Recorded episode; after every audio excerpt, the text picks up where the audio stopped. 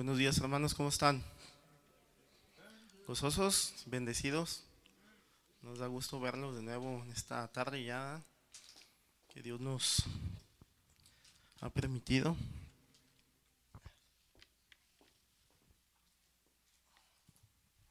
Lo conectamos porque la pila anda fallando.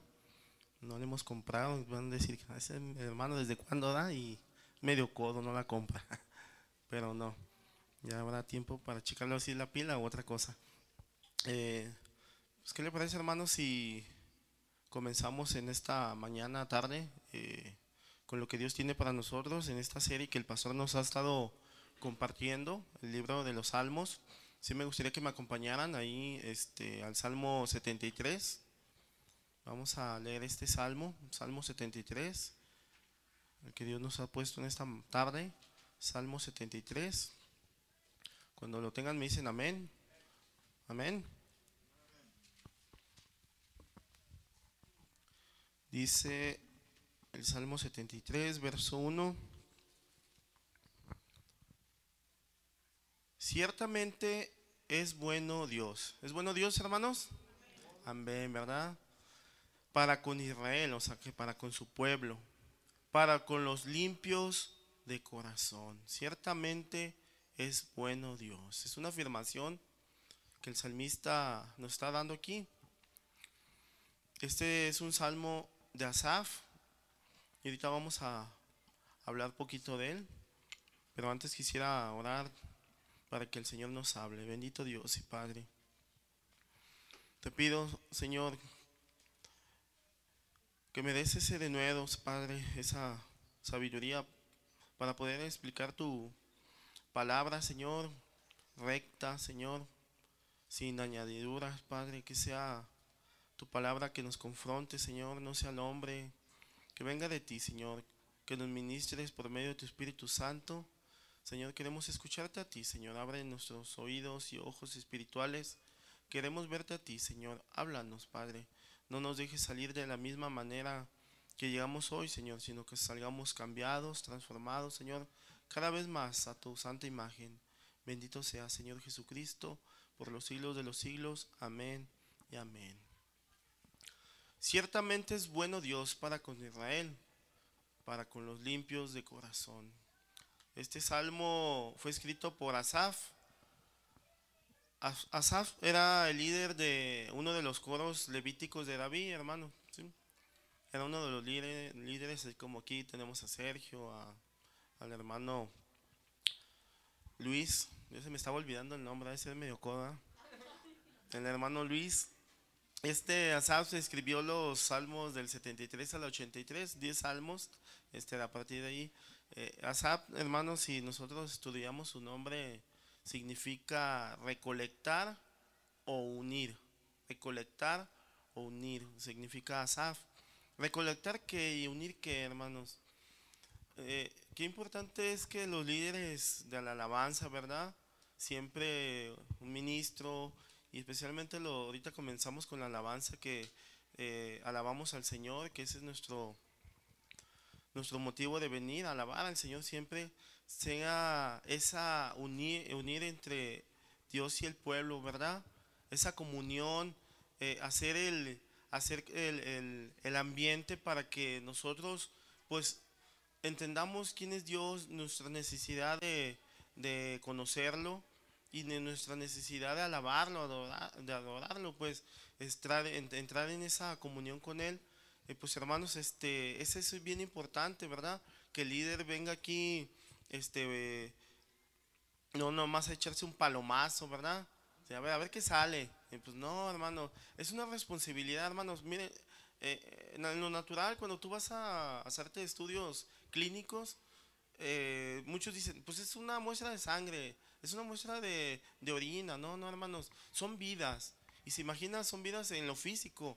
Ahora se imagina este, que venga el líder aquí, el que va a unir este, esa comunión, que esté en, ese, en esa relación con el Señor, que provoque eso pues vamos a aventarnos un palomazo, nos aventamos una de chente, pues no, ¿verdad? Tiene que ser algo espiritual, respaldado por medio de, del Espíritu Santo. Asaf significa eso, recolectar o unir. Qué importante, ¿verdad? para cuando vengan las hermanitas y los hermanos a alabar al Señor, aquí en la alabanza, los del coro, pues hermanos, le estamos cantando al Señor, ¿verdad? No es para nosotros, es para darle la gloria a Él. Ahorita todas las alabanzas fueron para darle la gloria, ¿no? Te doy gloria, Señor, lo exaltamos. Muchos llegan aquí a la iglesia, ¿verdad? Pues hoy no me gustó la alabanza. Pues qué bueno, hermano, que no te gustó. ¿La alabanza para quién es? Para Dios, ¿verdad? E, eso es, hermano. No, es que no me gustó cómo cantó el hermano, la hermana. La alabanza es para Dios, hermanos. ¿Sí? A veces cantamos como de ahí antas rechinando, ¿verdad? Pero no le hagas, hermanos. Tú, tú, le estás dando la gloria a Dios, o sea, no se la estás dando al hombre. Así debe ser. Dale la gloria a Dios. Este salmo de Asad, eh, hermanos, vemos la narración de una prueba que pasó en su vida, ¿sí? De cómo enfrentar la prueba y la tentación. Asaf era un líder que estaba allí este, en el templo, en la iglesia, tenía comunión con el Señor, pero de pronto eh, eh, tuvo una, una prueba, una tentación allí. Y él se hizo una pregunta, ¿valdrá la pena servir al Señor? Él se hizo esa pregunta, ¿valdrá la pena servir al Señor? A pesar que él tenía comunión con el Señor y estaba allí, y él se hizo esa pregunta, ¿valdrá la pena servir al Señor? Y la, respuesta es sí, hermano, la verdad. ¿sí? Y lo vamos a ver. Azar era el líder, como decía, y pues él, él presenta una lucha personal de fe similar a la de Job. ¿sí? Por eso este salmo quiero ponerle así. Salmo 73, un salmo de fe. Para aquellos que anotan, un salmo de fe. Este salmo de explica que hasta que no entró en el santuario de Dios, no comprendió dónde estaba la justicia al permitir que el malvado, él veía pues las cosas de los malos. Dice, pues yo hago lo bueno y, les va bien y, prosperan. Y, este, en una versión dice, hasta gorditos están y cachetones, ven y se acongojan sanos. Y yo estoy aquí a veces que me apenas ando con sacando el, dinero ahí, contando las moneditas de mis bolsillos y lo que saco son puras este, borusas, ¿verdad? Dice, no, ¿cómo es posible que a ellos les va bien, requete bien y yo aquí estoy como cucaracha de templo y, y nomás no? Él empezó a tener envidia, ¿sí? Y ahorita nosotros vemos en el discipulado las intenciones del corazón, ¿sí? ¿Cómo está nuestro corazón? Y Dios le mostró a Asad, porque fue una prueba de fe. Pero, pero cuando un día él, eh, él vio que el, final de los impíos, dice, no, estoy mejor. Vamos a, a seguir leyendo este salmo, miren. Ciertamente es bueno Dios para con todo Israel, para todo su pueblo, para con los limpios de corazón. Mi hermano, cuando dice Dios es bueno, a veces pensamos que pedimos las cosas a Dios y si no nos da, no, es que Dios no me quiere, es que pues al hermano sí, a él sí le responde. Hermanos, a veces Dios nos da lo que necesitamos, no lo que queramos. ¿sí? Eso lo debemos de entender muy claro. Y siempre los pensamientos de Dios, dice Jeremías, son de bien y no de mal. Siempre, siempre va a ser así.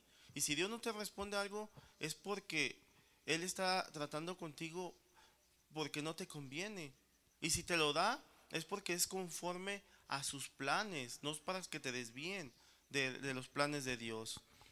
Bueno es Dios, es una declaración positiva, sin duda, que todo cristiano deberíamos de acuñar, hermanos, todos los días. Cuán bueno Dios. Dice, ciertamente bueno es Dios. Aquí ciertamente porque él ya había experimentado las bondades de Dios, pero tuvo que pasar un proceso. Tú no puedes testificar de Dios, hermano. Tú no puedes hablar de Dios, en primer lugar, si tú no crees, si tú no lo has experimentado. Tú no puedes hablar de algo que tú no lo conoces o que tú no lo, no, no lo has experimentado. Muchos hablan, no, pues que empiezan a hablar de política y, y este, pues nunca han leído un, ni un periódico, ¿sí? No lo han experimentado.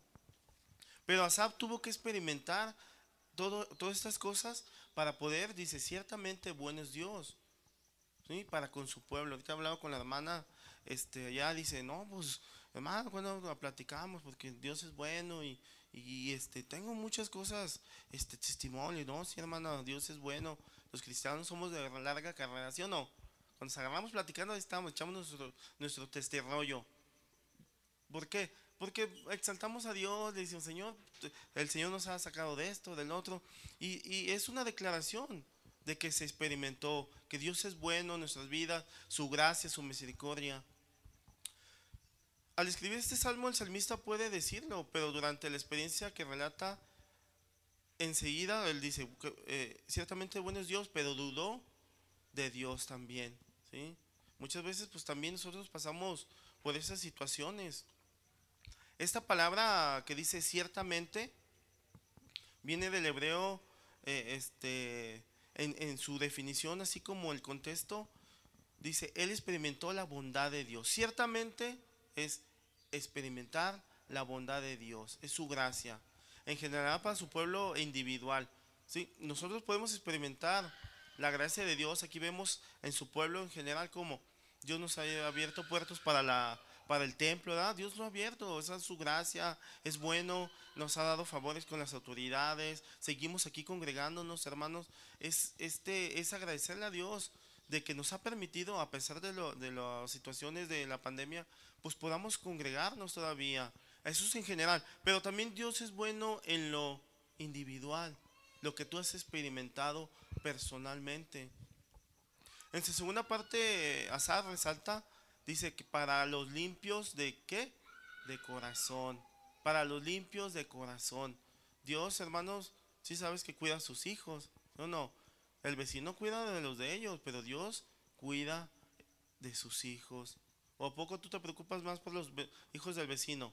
No, simplemente Dios, cuando tú recibiste al Señor, te arrepentiste, formas parte, ¿sí? De ser su hijo. Ya antes éramos este, alejados, como dice Efesios 2. Estábamos muertos en nuestros delitos, allá alejados de, de Dios, pero Él nos hizo cercanos, ¿sí? nos adoptó, nos hizo hijos. Entonces, dice, Dios es bueno para los limpios de corazón. Cuando empiezas a caminar en los caminos de Dios, empiezas a limpiarte, Señor, este, quiero vivir para ti, consagrarte, pues Dios empieza a darte este, su gracia.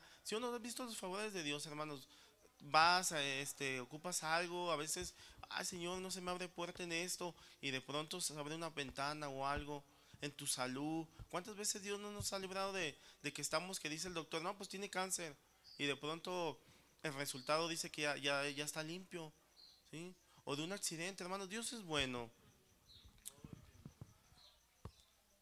Asap ya cuando dijo esto, ciertamente Dios, él ya había superado la prueba. Muchos tal vez estemos ahorita en el desierto, ahorita hablaba el pastor, ¿sí? en la prueba, hasta podemos estar pasando en el estado, pero Asa ya que había pasado esa prueba, por eso él, lo afirmaba. Ciertamente ya había pasado esa prueba, así como Job.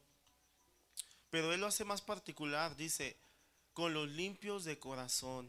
Esa debe ser una característica de un creyente, hermanos. ¿Sí? Limpios de corazón. ¿Quién son los limpios de corazón? Aquel dice que no desea, hasta un salmo, ¿verdad? Dice, ¿quién, subirá a tu monte santo? de limpio de qué? De manos, ¿sí? Y puro de qué? De corazón. El que constantemente se está lavando, no por nosotros, hermanos, ¿sí? Sino reconocer que el único que nos puede limpiar es nuestro Señor Jesucristo. Hoy fallé, la regué, ciertamente fallamos, pero el Señor, hermanos, nos levanta. Nosotros debemos de caminar siempre a la meta. En una carrera, hermanos, sabemos que hay obstáculos, pero el, el chiste es levantarte que el Señor te levante, dice la palabra de Dios, que siete veces cae el justo y que siete veces se levanta. Nosotros debemos de seguir esa, esa carrera. los limpios de corazón se, debe ser una característica del creyente. Jesús les dijo ahí a sus discípulos y les, dijo ahí en Mateo 5, 8, 10 dice, bienaventurados los limpios de corazón. Esa es una característica. Dichosos los limpios de corazón. Porque si nosotros, hermanos, andamos todavía creyendo agradar a Dios, andamos allá este, en el mundo, ¿sí? y no lavándonos, y seguimos igual, pues la verdad, nosotros ciertamente, pues la gracia de Dios, hay una barrera, una barrera en nuestras vidas que la gracia de Dios, pues se va alejando. Dice, verán a Dios, la frase verán a Dios, eh, hermanos, cuando dice que eh, y en Mateo 5.8, no, no lo busque. En esa frase dice, bienaventurados los limpios de corazón. Este verano, hermanos, marca la frase de ver a Dios no solo en un futuro, sino en este momento. Lo estamos viendo, hermanos. Simplemente tú ves, hoy te levantaste, ¿sí o no? ¿Ocupaste oxígeno para respirar? No, hermano. ¿Sí? Una, había un caso de un señor allá en Francia que, que estaba llorando. ¿Sí? Y lo internaron, lo internaron, este, duró varios días por lo del COVID y todo esto. Y gracias a Dios pues salió, ¿sí? Y luego se agarró llorando y le, porque le pasaron la cuenta. Y era una cuenta muy grandísima, ya sabe que los particulares normalmente pues sí, este, cobran este, mucho dinero.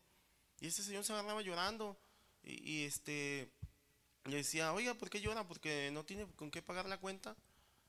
Y, y él le dijo, no, no, este, es que yo veo aquí el precio del oxígeno, el tanque, cuánto me lo venden, cuántos días duré internado con la oxigenación. Dice, sí, ¿y qué? Pero Dios me lo da gratis. Imagina cuánto, cuánto no le debo a Dios. Si ustedes me están cobrando tantos tanques a tanto precio, ¿cuánto no le debemos a Dios, hermano? Deberíamos estar más agradecidos. Que hoy te levantaste, respiraste, tuviste otra oportunidad de ser mejor, de cambiar las cosas que no le agradan a Dios. ¿sí? Ciertamente bueno es Dios, pero a veces no vemos las pequeñas cosas de la vida, hermano. Pero deberíamos de verlas, de tenerlas un poquito. Y ahorita me levanté, no sé si mi esposa lo vio. Tiene unas flores allí y una florecita saliendo, hermano, una, una rosa chiquita. Sí, bonita, digo, ay, Señor, qué bonito. Este, todos los días haces cosas nuevas, ¿sí? El firmamento, ahorita hablamos del Salmo 19, lo cantamos. El firmamento anuncia la obra de tus manos, sea, un día emite palabras a otro día. Deberíamos de valorar cada día cuán bueno es Dios. Ciertamente es bueno Dios.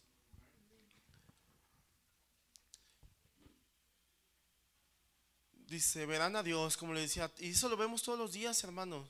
El corazón que ha sido limpiado con la sangre de Cristo, siempre verá su gracia. Si tú ya has sido limpiado con la sangre de Cristo, vemos su gracia el limpio de corazón, pero quiere decir que solo por, eso, no solo por eso el limpio de corazón dice evitará las aflicciones, no, al contrario, hermano, sí tenemos la gracia del Señor, pero también vas a pasar de aflicciones, el Señor lo dijo. Dijo, este, eh, que estamos en el mundo, dice, y en el mundo tendrán que aflicciones.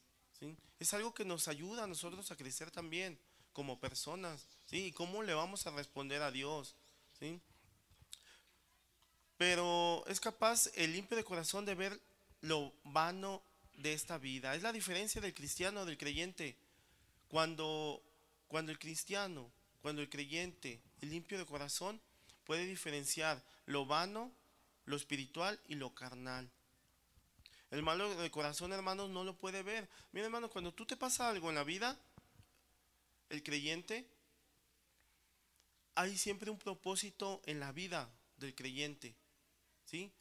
Hay un propósito, pero cuando no tenemos a Dios, las cosas pasan nomás por pasar y, no se entienden por qué. Es la diferencia. En Romanos 8:28, ¿qué dice la palabra de Dios? Mas los que aman a Dios, ¿qué? Todas las cosas le ayudan para bien. En el creyente es eso, hermanos. Sí puede diferenciar, ¿sí? Lo que pasa en lo espiritual y lo que es terrenal. Pero el, que es, el hombre natural no lo puede ver. Pero nosotros, gracias a Dios, nos ha quitado esa venda y podemos ver las cosas. Ahí en el Salmo 73, fíjese lo que dice. En cuanto a mí, dice, está hablando así, en cuanto a mí, casi me, se deslizaron mis pies. Por poco resbalaron mis pasos. Dice, por poco me caigo, ¿sí? Por poco estoy ahí y me caigo de boca. Pero dice, por poquito. Él tenía comunión con, el Señor, pero empezó a tener algo en su corazón. Dios le mostró y nos va a mostrar a cada uno de nosotros, hermanos, ¿sí? ¿Qué tenemos en nuestro corazón? ¿Sí? El Salmo 139 dice, muéstrame, oh Dios, ¿sí? Mi corazón, ¿sí? ¿Qué hay? Escudriña mi corazón, ¿qué hay en mi corazón? Y llévame en tus caminos. El Señor, hermanos, nos va a mostrar qué hay en nuestro corazón. Asad a pesar de que tenía la comunión con el Señor, tuvo, tuvo ese desliz que casi, casi tuvo envidia, dice que tuvo envidia. Tuvo envidia que por poco dice, no, pues dejo todo eso. ¿Para qué me sirve levantarme temprano al discipulado? Si me va como la patada ahí, este, me llueve sobre mojado. Dice, por poquito, por poquito, porque empezó a tener comunión con el Señor y luego se dio cuenta. Dice, estuvo a punto de caer, pero Dios no me dejó caer. Si sabes que el Señor no te deja caer, hermanos, a pesar de tu depresión, a pesar, cuando tú tienes al Señor, el Señor te levanta. Si no, pregúntale al profeta Elías, se puso abajo del árbol de enebro ahí cuando esta, la, la, Jezabel este, la estaba persiguiendo para matarlo. Dios le mandó allí este, unas tortas y agua y le dice, come y bebe porque todavía te queda más, mucho camino por recorrer. El Señor, hermanos, es bueno. ¿sí? La palabra de Dios, cuando tú estás en esa depresión, viene a tu vida. ¿sí? Y es la que te levanta, lámpara es a mis pies tu palabra. ¿Sí o no? Es la que nos alumbra siempre. Entonces, él estuvo a punto de caer, pero Dios no lo dejó caer. Pedro, cuando se estaba hundiendo en el mar, hermanos, extendió sus manos y el Señor lo levantó, ¿sí o no? Dice, ¿a dónde vas, Pedrito? Dejaste de verme a mí. Ese fue el problema, hermano. Que Asaf dejó de ver a Dios, las bondades de Dios, y volteó para otro lado, ¿sí? Volteó, dice, para los impíos, oye, les va bien. Y empezó a hundirse, igual como Pedro, ¿sí? Le dijo, hombre de poca fe. Hermanos, el, nosotros, como cristianos, como creyentes, en primer lugar, debemos saber esto, que sin fe es imposible agradar a Dios, ¿sí? ¿Y la fe de dónde viene, hermanos? De oír, ¿qué? La palabra de Dios, pero si no nos congregamos, si nosotros venimos nomás por venir o, a ver este a ver qué pasa, hermano, nosotros vengamos con esa actitud de lo que Dios tiene para nosotros. Que Dios haga ese cambio en nuestras vidas y, estar dispuestos a que Dios trabaje eh, con nosotros, que trate con nosotros. Pero muchas veces, hermanos, dejamos de ver las bondades de Dios y nos empezamos a hundir. Sin embargo, a veces caemos, pero aún así el Señor nos levanta, hermanos, ¿sí? Porque es una lucha, es un eh, todos los días. Dice el Salmo 37, 24. David hablando, dice aquí, Salmo, Salmo 37, 24. Cuando el hombre cayere, no quedará postrado, fíjense, porque Jehová sostiene su mano.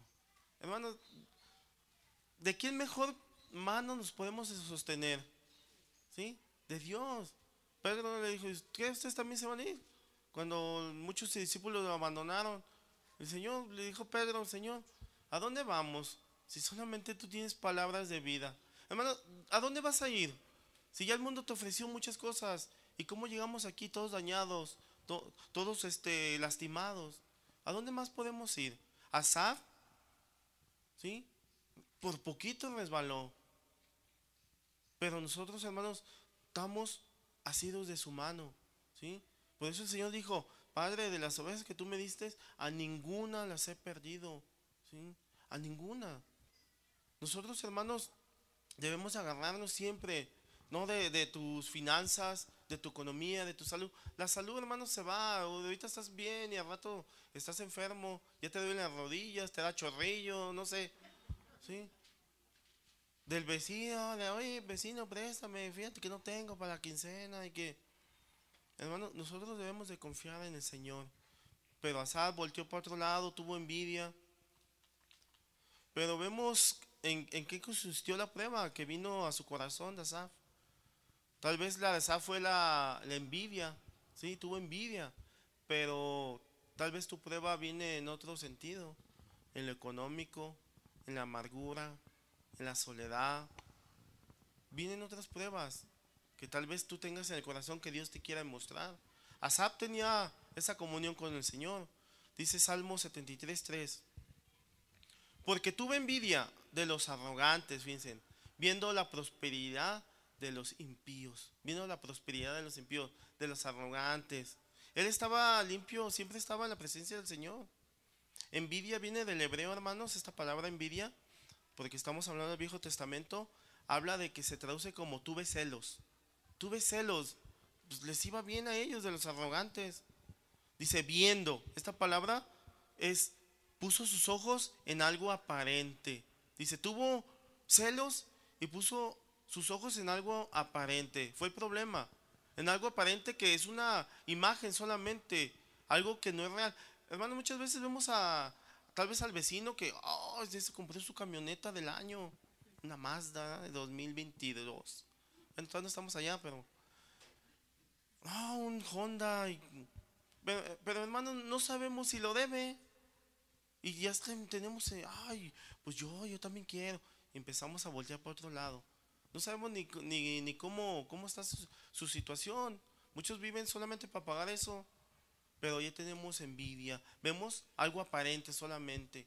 Pero no vemos el trasfondo. Viendo sus ojos en algo aparente. Asaf nos muestra, hermanos, una situación, una situación que traía. Para conocer su condición, Dios le mostró. Asaf reconoce que había cosas en su corazón. Él tuvo celos, envidia. En eso Asaf tuvo, pero nosotros, ¿qué hermanos? ¿Sí? ¿Qué tenemos en nuestro corazón? ¿Sí? ¿Qué hay en nuestro corazón? Dios permitió la prueba para que viera que había cosas aún en su corazón que Dios quería cambiarlas. Y hay cosas que Dios quiere cambiar en tu corazón, ¿sí sabías? Mira, cuando vino el Señor, no vino a, a hacer ese Mesías de que los iba a liberar de los romanos, ni que iba a hacer milagros a todos y darles de comer. Y no, no, no, hermano. El Señor vino especialmente a tratar con el corazón de cada uno. Es el principal. ¿sí? Porque del corazón manda que los, la envidia, los, los homicidios, todo. En el corazón tenemos, hermano. De lo que tú, de lo que, lo que está lleno tu, tu tesoro, ahí está tu corazón están los sentimientos. Y el Señor quiere tratar especialmente con tu corazón. Por eso Dios quería tratar con Asad. ¿En qué? En su corazón. ¿Y qué tenía Asad? Tuvo envidia, tuvo celos. Pero nosotros individualmente, tú piensas, Señor, muéstrame. Por eso dice el Salmo 139. Dice, Padre, Señor, muéstrame aún los pecados ocultos. Muéstramelos, revélamelos. Porque muchas veces no nos damos cuenta lo que tengamos. Asap tenía comunión con el Señor, venía a la alabanza, estaba en la levita, tenía todo eso, pero no podía percibir lo que tenía en su corazón hasta que Dios se lo mostró. Qué difícil es el corazón que no reconoce sus errores, hermanos. Muchas veces Dios nos muestra y no, no, no me digas nada. Y mucha gente a veces Dios la manda a decirle, mira, estás comportándote así. En el amor de Cristo, se lo podemos decir oye esto, ay no, tú no me digas nada, ahorita no, no, ¿tú quién eres para decírmelo? Qué difícil es una persona, hermano, que no tenga un espíritu que escuche, un espíritu enseñable. Pero Asar reconoció él mismo, dice, tuvo envidia, está hablando de él, yo sí me di cuenta. Y eso nos lo puede mostrar Dios por medio de su Espíritu Santo, nos, nos redarguye. Pero qué diferente es el corazón limpio. Asad reconoce, hermanos, ¿sí? Cuando es un corazón difícil, no va a querer reconocer lo que Dios le está mostrando. Pero cuando es un corazón limpio, ¿qué pasa? Reconoce su necesidad, sus deficiencias, sus defectos, ¿sí? y acepta la corrección. Muchas veces el pastor le dice, mira hermanito, sí, no, no, no, y quieren hacer su voluntad. Bueno, pues que Dios trate contigo. Si tú no quieres este, entender ahorita, pues Dios tiene la mano bien pesada, ¿sí sabía eso? Que les quebra hasta las patitas. Bueno, no quieres entender. Y les quebra la patita. Para que ellos no sigan en esa rebeldía. Si somos hijos, hermano, ¿qué dice la palabra de Dios? Dios que al que toma como hijo, azota, ¿sí? Disciplina. Y pues Dios tiene la mano, la mano dura. Pero él no estaba contento, Asaf. Dice Proverbios 3:31. Proverbios 3:31. No envidies al hombre injusto, ni escojas ninguno de sus caminos, porque Jehová abomina al perverso. Mas su comunión íntima es con los justos. La maldición de Jehová está en la casa del impío, pero bendecirá la morada de los justos. Fíjense, no envidies los caminos del impío, no los envidies. ¿sí? Dice, más, la comunión con Dios está con los justos. Cuando tú estás en comunión con, lo, con, el Señor, hermanos, ¿sí? Con, Dios, hermanos, está, está la bendición. ¿sí? Dios te revela, te muestra ¿sí? las cosas, te da sabiduría, empiezas a, caminar con Él. Pero el problema de Asaf, el, el problema de Asaf es, y es común en los cristianos, es que caigamos en ese concepto limitado que solamente la bendición de Dios viene solamente en lo material. ¿sí? Muchos piensan que la comunión, que esa bendición de estar con Dios, este, ah, yo, que Dios me bendiga, pensamos que, es eh, solamente en lo material. Como yo les decía la otra vez, ah, muchos son, oran en, en inglés para que la bendición venga en dólares. Dice, pues no, no es así. Las bendiciones de Dios, hermanos, de Él nos bendijo con toda bendición espiritual, dice Efesios 1, con toda bendición espiritual. ¿sí? ¿Qué son? Las bendiciones son eternas, hermana, es su gracia.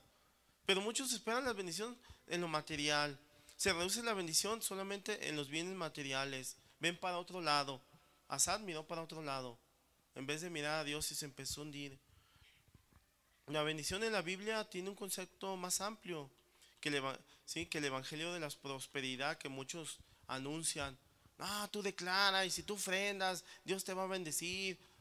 Hermanos, ese no es el Evangelio de Cristo. ¿sí? sí es cierto que Dios te puede ¿sí? sacar de, ese, de esa necesidad. Porque tenemos un Padre bueno, ¿sí o no? ¿Sí? Si le pedimos, él, nos da. Pero conforme a qué? A su voluntad, su soberanía, conforme a nuestras necesidades. Pero hermanos, ese evangelio este, diluido, evangelio torcido, pues no es así. La envidia no nos permite ver más allá y solamente vemos la apariencia de los malos. Pues le está viendo, yendo bien, pero no sabes, hermanos, que en qué situaciones están. Muchos tienen sus carrazos, tienen eso, pero a veces, muchas veces, veces son secuestradores, son narcotraficantes. Dice, no sabes de dónde viene ese dinero, solamente es una apariencia, o no sabes si lo deben. Solamente una apariencia. Dice Primera de Pedro 2.1. Primera de Pedro 2.1. Primera de Pedro 2.1. Dice así, desechando pues toda malicia, todo engaño, hipocresía, envidias y todas las detracciones, desead como niños recién nacidos la leche espiritual no adulterada, para que por ella crezcáis para salvación. Fíjense, hermanos, si nosotros vamos a desear las cosas, pues que sean las cosas de Dios, ¿sí? No solamente lo, material. La palabra desecha viene del griego, da una idea, perdón, este, del concepto, da, da una idea de tirar a la basura. Dice, desechando pues toda malicia, deséchalo a la basura. Toda malicia, todo engaño, hipocresía, envidia y todas las distracciones, todo aquello que te detienes. Esta palabra malicia nos habla de la palabra griega que es caquia, ¿sí? Con K, caquia, que es, so, que son patrones o conductas que, dañan a los demás. Muchas eh, veces, hermanos, tenemos conductas que, Dios quiere quitar eh, en, nuestras vidas, porque manifiestas son las, las obras de la carne, ¿sí o no? La gente lo ve, dice en Gálatas 5:20, la gente ve, ¿sí? Las actitudes, el, tu comportamiento, eh, hermano, estaba leyendo, este, una ilustración en esos días también. Estaba una señora y, estaba el semáforo y iba una, una delante de, ella. Y se puso el, el, semáforo en anaranjado. Y pues el de adelante se detuvo. Y la señora que iba atrás, pues le pitó, no, pues ella quería pasarse el anaranjado. El anaranjado es para que te detengas, hermano. ¿Sí sabías? No para que, dale más a prisa. No, no, no. Es para que te detengas. Y el rojo es salto total. ¿Sí? Detente. Y como la señora no alcanzó a pasar porque el de adelante se detuvo, empezó a maldecir, decirle y echar brincos ahí, manoteado y saque tanto. Y luego de pronto le tocaron ahí la ventanilla. Dice, ah, y era un oficial de tránsito. ¿Sí? Y, ah, ¿qué tanto le decía? Me decía. Y que salga esa señora. Y ya se asustó la señora. Y pues que se la lleva ya a la comandancia. ¿Sí? Se la llevó. Y ya después, este, después de que se hizo todo el papeleo, todo, la señora salió y luego el oficial que se la llevó le dijo a la señora, señora, discúlpeme, discúlpeme, ah, este, está bien, eh, que usted oficial, que sabe qué tanto. Le digo, este, señora, discúlpeme porque me equivoqué. Le, dijo, ¿por qué se equivocó? ¿Sí? Mire, es que yo cuando, cuando llegué, usted estaba tanto diciendo este, a la de adelante, porque el otro se, detuvo bien, ¿sí o no? Y ella se tuvo que poner atrás de él porque no podía pasar.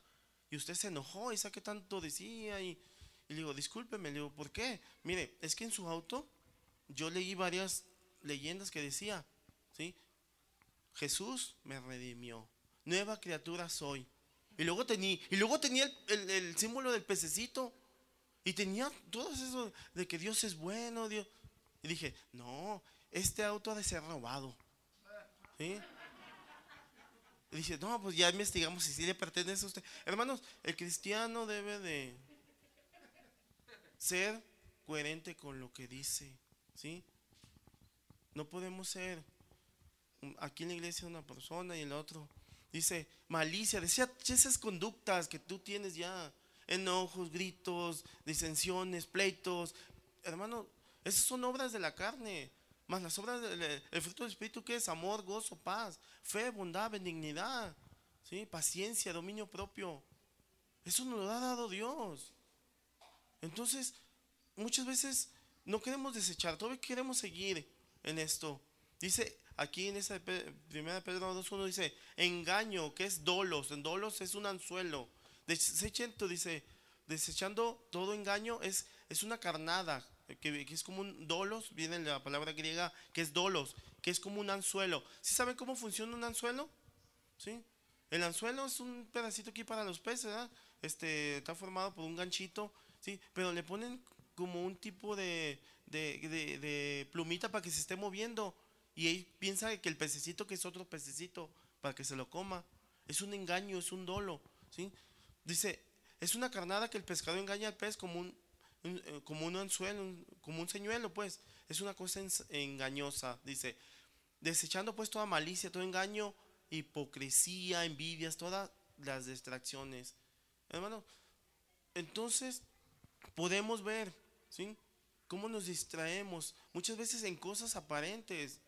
Y no debe de ser así. Solamente es un anzuelo, una carnada que el cual, el cual Dios nos quiere quitar.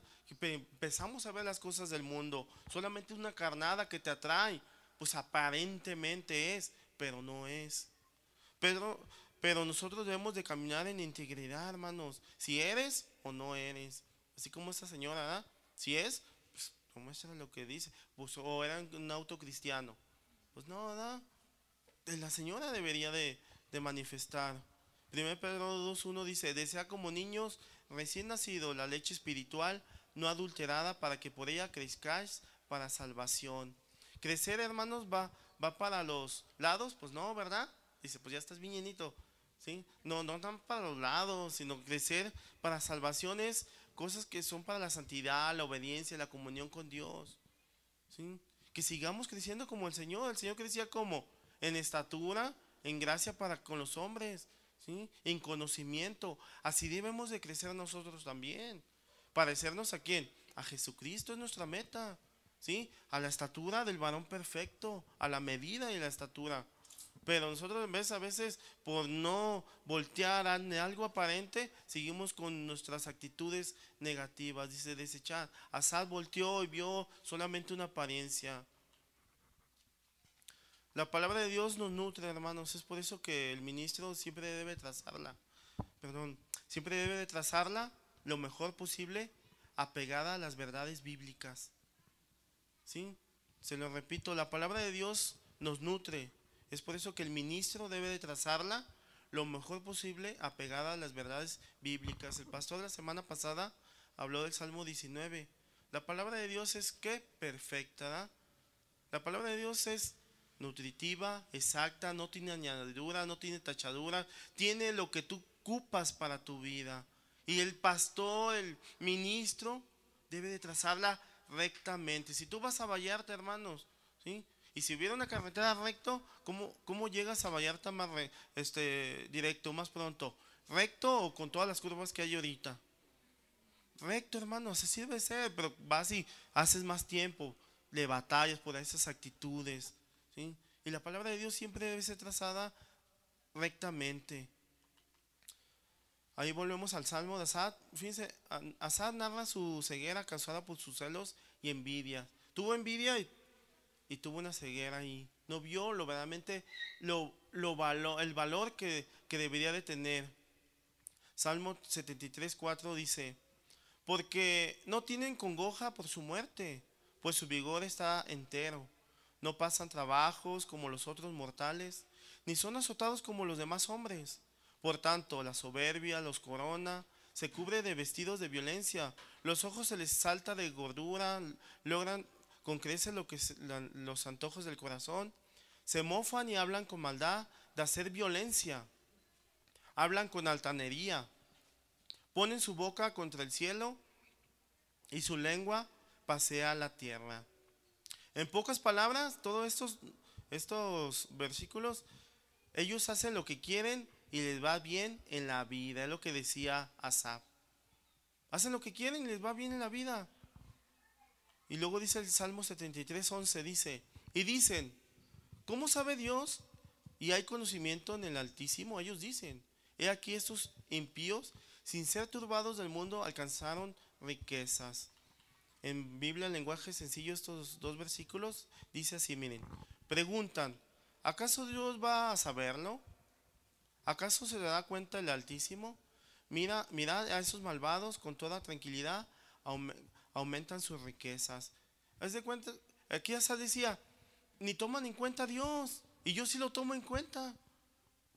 Ellos dicen, ah, Dios ni existe, eres un religioso, eres esto. Él fue probado en su fe, ¿sí?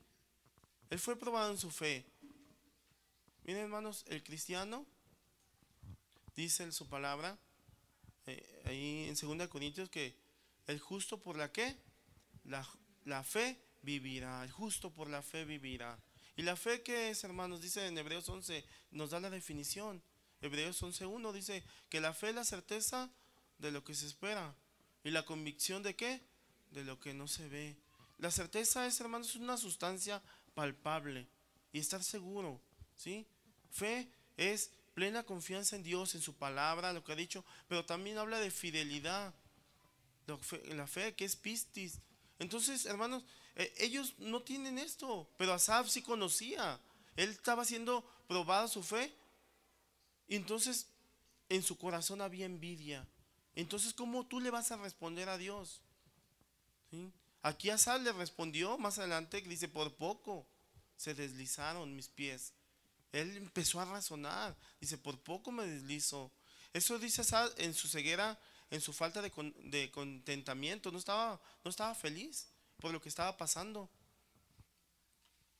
¿Qué tan cierto es lo que Asad pensaba?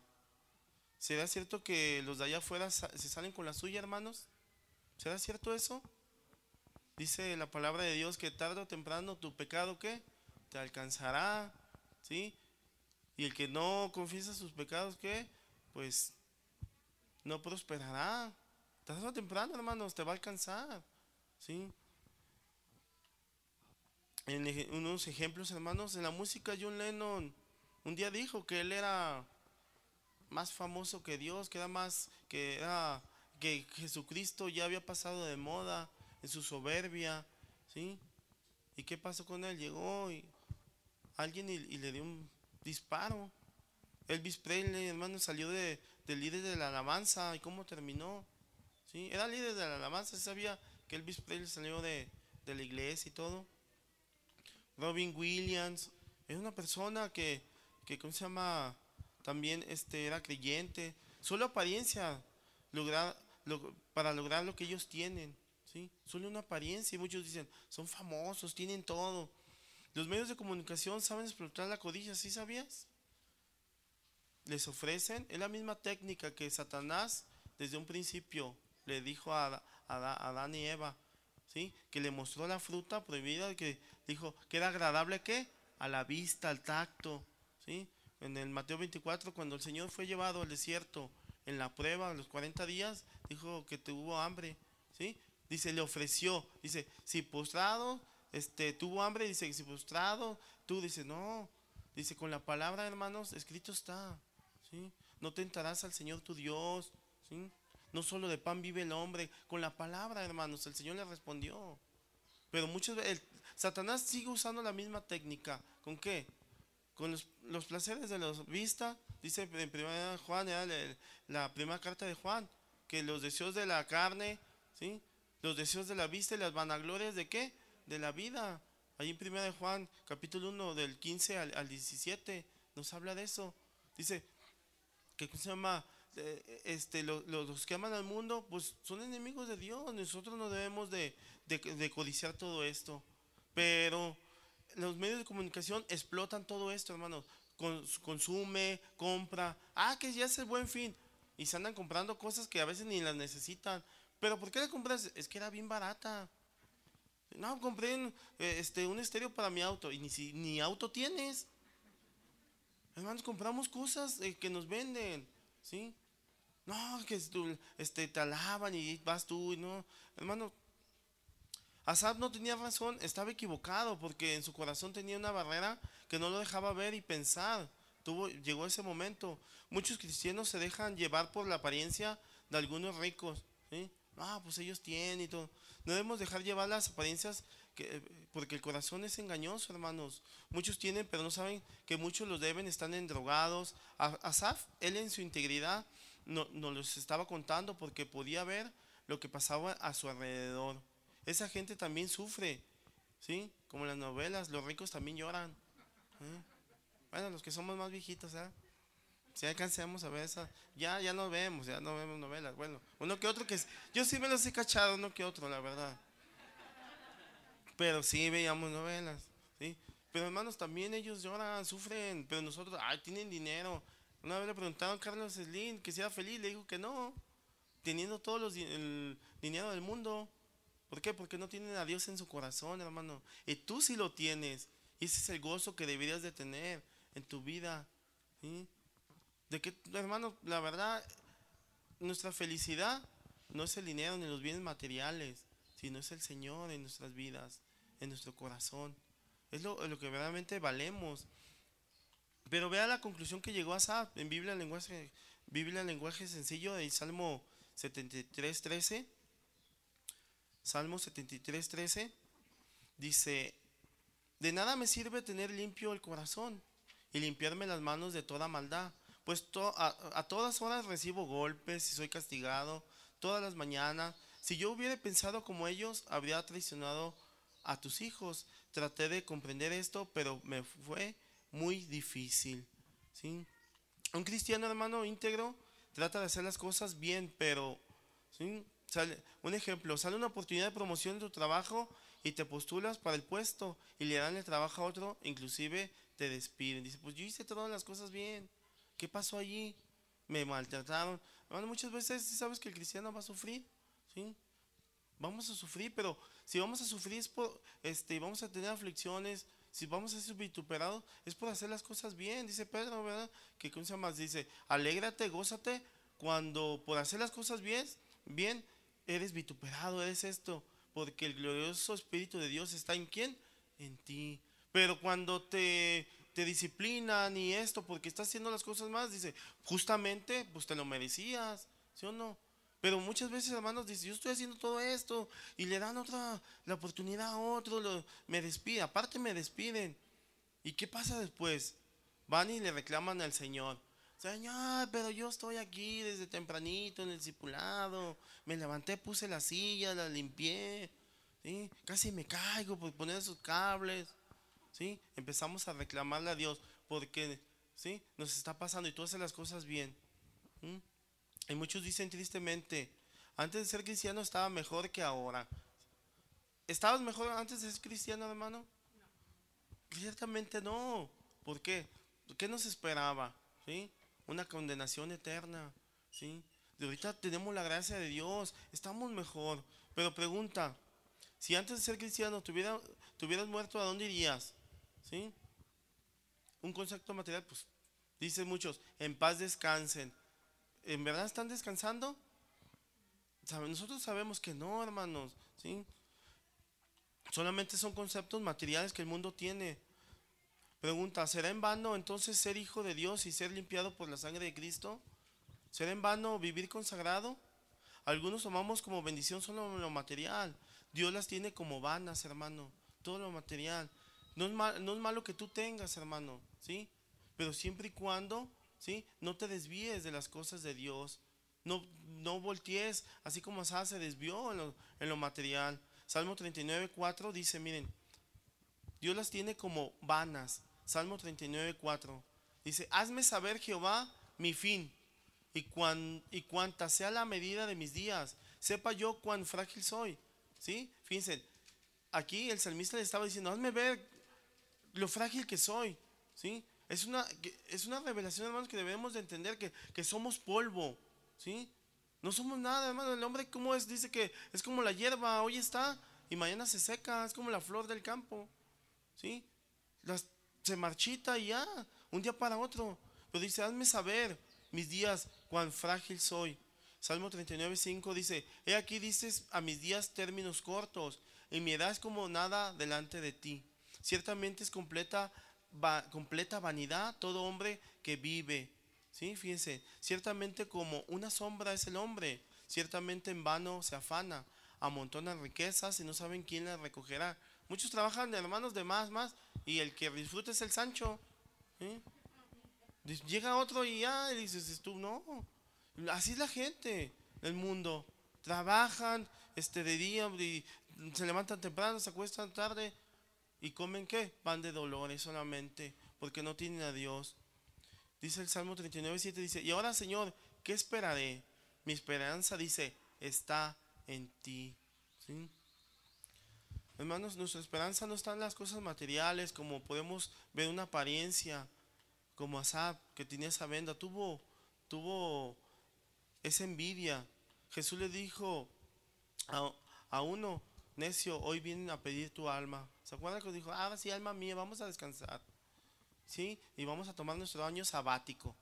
Y dice, no, necio, ¿sí? No sabes que mañana van a pedir tu, tu alma. Nos afanamos en, cosas vanas que ve Dios. Salmo 60, dice, danos socorro contra el enemigo. Salmo 60, 11. Nomás anótelo. Danos socorro contra el enemigo, porque van es la ayuda de los hombres. Los que ponen su confianza en el hombre, hermanos, vana es la ayuda.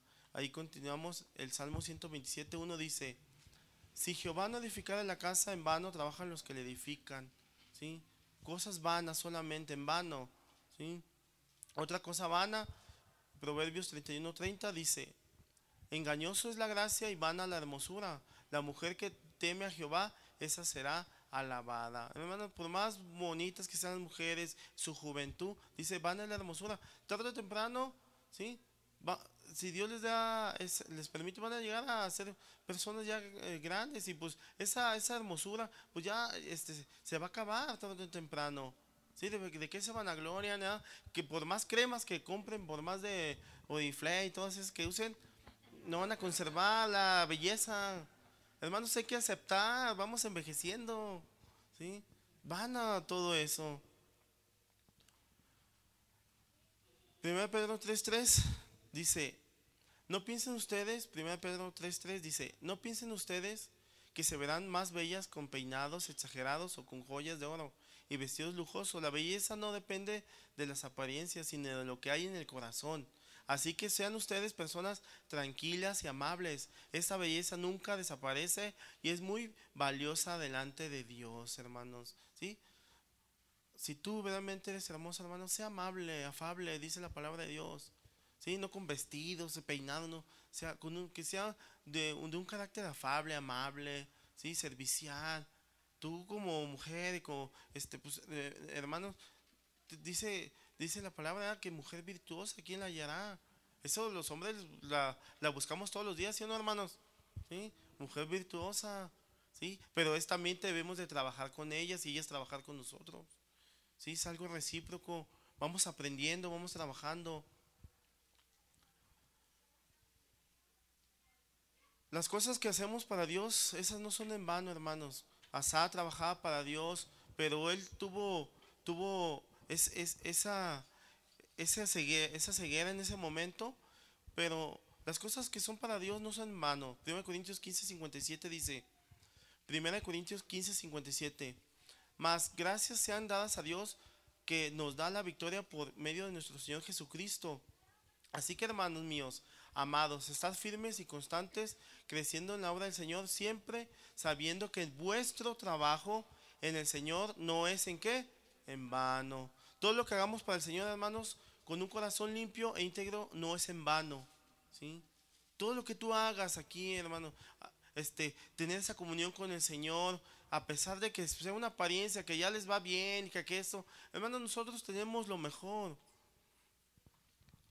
En Salmo 73, 17 dice así, hasta entrando, fíjense, hasta entrando en, el santuario de Dios, comprendí el fin de ellos. Otra vez él volvió a tener que comunión con el Señor.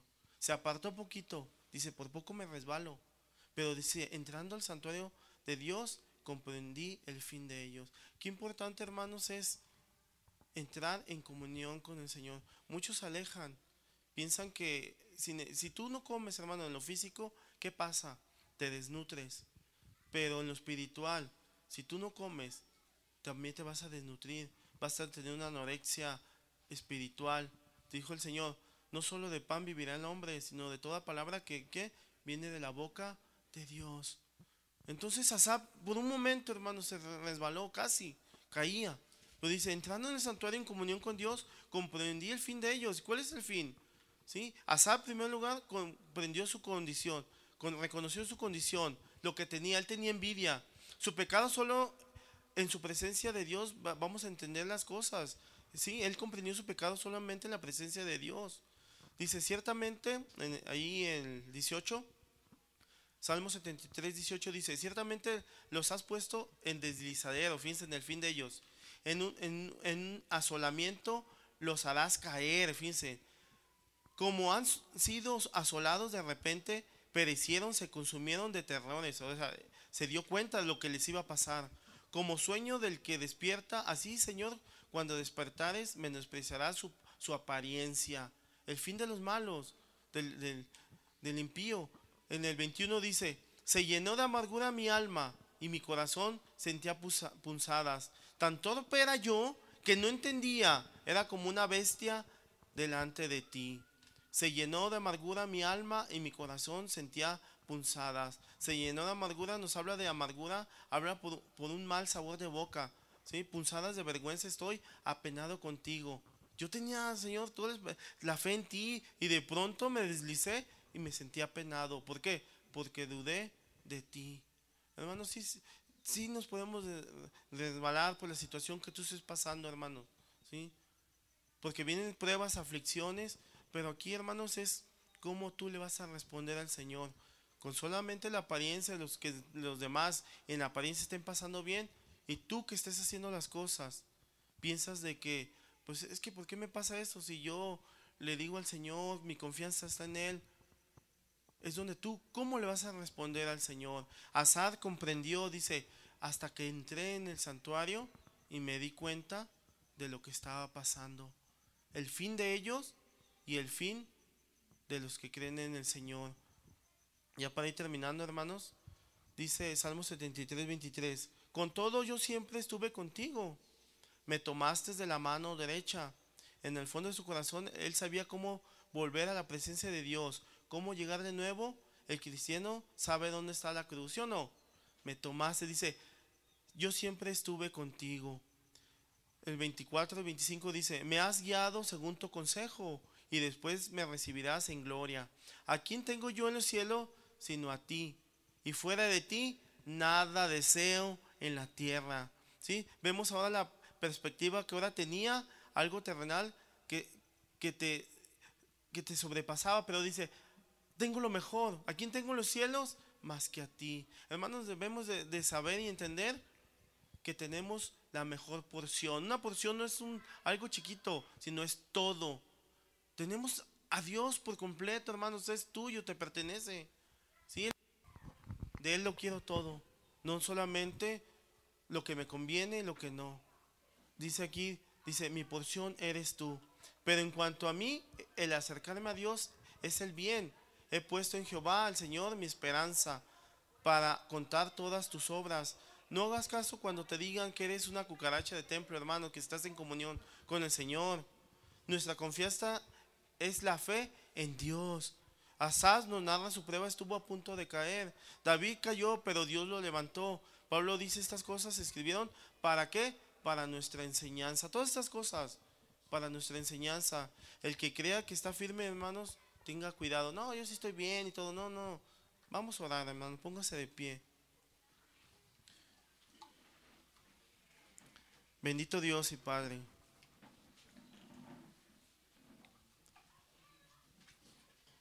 Cuán bueno eres tú, Señor. Ciertamente eres bueno tú, Señor. Y Señor, muchas veces hemos volteado, Señor, a ver las circunstancias, a ver lo terrenal. Pensamos que las bendiciones son en lo material, Padre. Cuando tú nos quieres bendecir, nos quieres bendecir en lo espiritual, Señor. Y nos abrazas, nos cobijas, Señor. Y sabemos, Padre, que ya no es como antes. Ayúdanos, Señor, en nuestra fe, así como Asaf, Señor.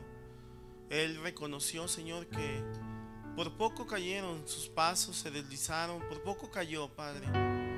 Así muchas veces nosotros en la prueba, en la aflicción, Señor, podemos dudar y ver que la tormenta, Señor, está golpeando nuestra barca que nos estamos hundiendo.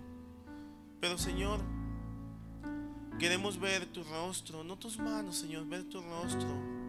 Señor, ayúdanos nuestra fe, Padre. Sosténnos de, de tu mano, Padre.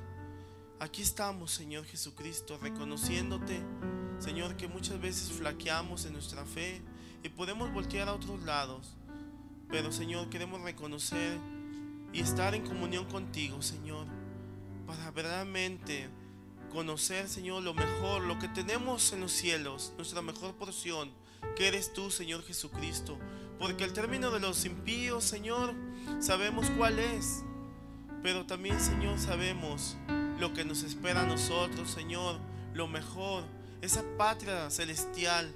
Señor, es por eso que danos siempre hambre de ti, Señor de ser tu palabra, de obediencia, Señor, de vivir para ti, de caminar contigo, Señor Jesucristo. Porque, Señor, a tu lado, Señor, siempre hay plenitud de gozo, delicias a tu diestra, Señor, y queremos tener esa comunión cuando Azar reconoció, Señor, ciertamente bueno eres tú, Señor Jesucristo. Gracias, Padre, por tu palabra en esta mañana. Bendice a tu iglesia.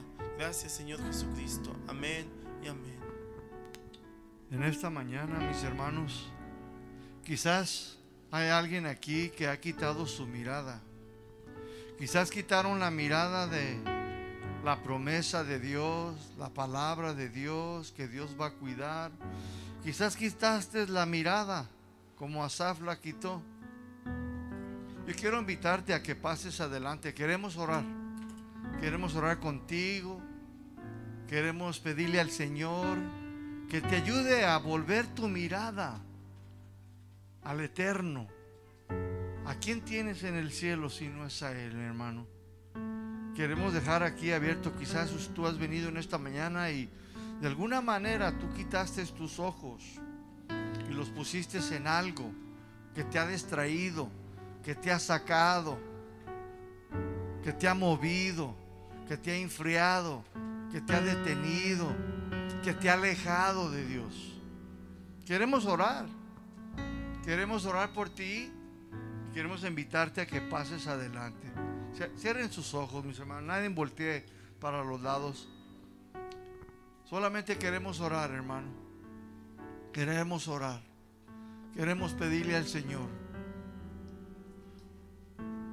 ¿Alguien más, hermanos? Quizás te enfriaste, te desanimaste, pusiste tus ojitos en mucho trabajo, en, mucho que hacer. Dios no quiere, mi hermano, que quites tu, vista. Pedro la quitó y se comenzó a hundir. Se, comenzó a hundir porque comenzó a mirar las olas que venían sobre él. Y él pues temeroso, no sabía qué hacer. Pero había una cosa y dijo, Jesús, sálvame. Y Jesús estrechó su mano y lo levantó. Dios quiere levantarte de donde tú estés. De donde tú te encuentras. Si no te encuentras en el lugar que tú debes de estar en Cristo, Dios en esta tarde te quiere levantar. Vamos a orar por estos varones.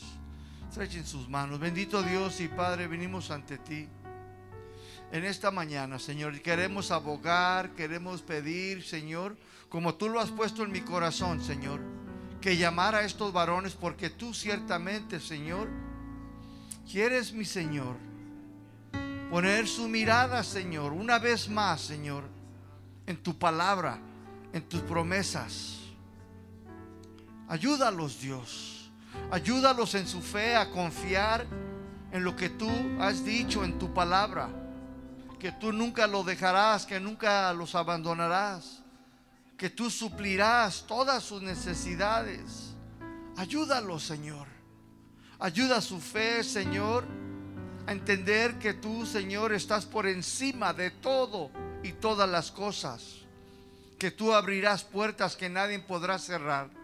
Ayuda, Señor, a estos varones, Señor, a confiar en ti, que tú suplirás. Señor, aquella chica, aquel trabajo, aquellas cosas que ellos pueden, Señor, estar necesitados, Señor. Tócalos, Señor. Tráelos una vez más, Señor, a los caminos de la fe, de la plena confianza en ti, Señor, a que te conozcan a ti, Señor. No permita, Señor, que quiten su mirada, Señor, una vez más de tu palabra, de tus promesas de tu gran amor, Señor, por ellos, Señor. Porque no se trata de ellos, no se trata de nosotros, se trata de ti, Señor. Tú eres grande y tú eres fiel quien ha prometido, Señor. Tú eres, Señor, fidedigno, tú eres confiable, podemos confiar, Señor. Porque tú no eres un hombre que mienta, Señor. Toca a cada hermano, hermana que está allá atrás, Señor, que quizás por alguna razón no pasó, Señor, pero también ellos pueden estar, Señor, en alguna situación que quitaron su mirada, Señor. Quitaron sus ojos de la promesa, de la palabra verdadera, de la palabra de vida, de la palabra que, que supere, de la palabra que sana, de la palabra que suplirá. Ayúdalo, Señor. Oh, ciertamente tu palabra es perfecta, no tiene tacha. Debemos seguirla, Señor. Ayúdanos, Señor. Ayuda a estos varones, Señor, a seguir tu palabra, a confiar en ella, Señor. A veces viene el desánimo. A veces viene el cansancio físico, Señor, y suele desanimarnos, a cansarnos de dejar de servir, de quitar nuestros ojos, Señor, de las promesas de la palabra y ponerlos en otra cosa, Señor, que será en vano, Señor. Ayúdanos, Señor Jesús. Bendice a cada varón, ayuda y bendice cada fe, Señor, en esta mañana, en esta tarde, Señor. Y no nos dejes ir de la misma manera, para honra y gloria tuya, en el nombre de Cristo Jesús. Amén y amén. Denle un aplauso fuerte a Cristo, al Señor de esta iglesia, al amo y soberano. Hermanos, que el Señor los bendiga, que tengan un día agradable en Cristo.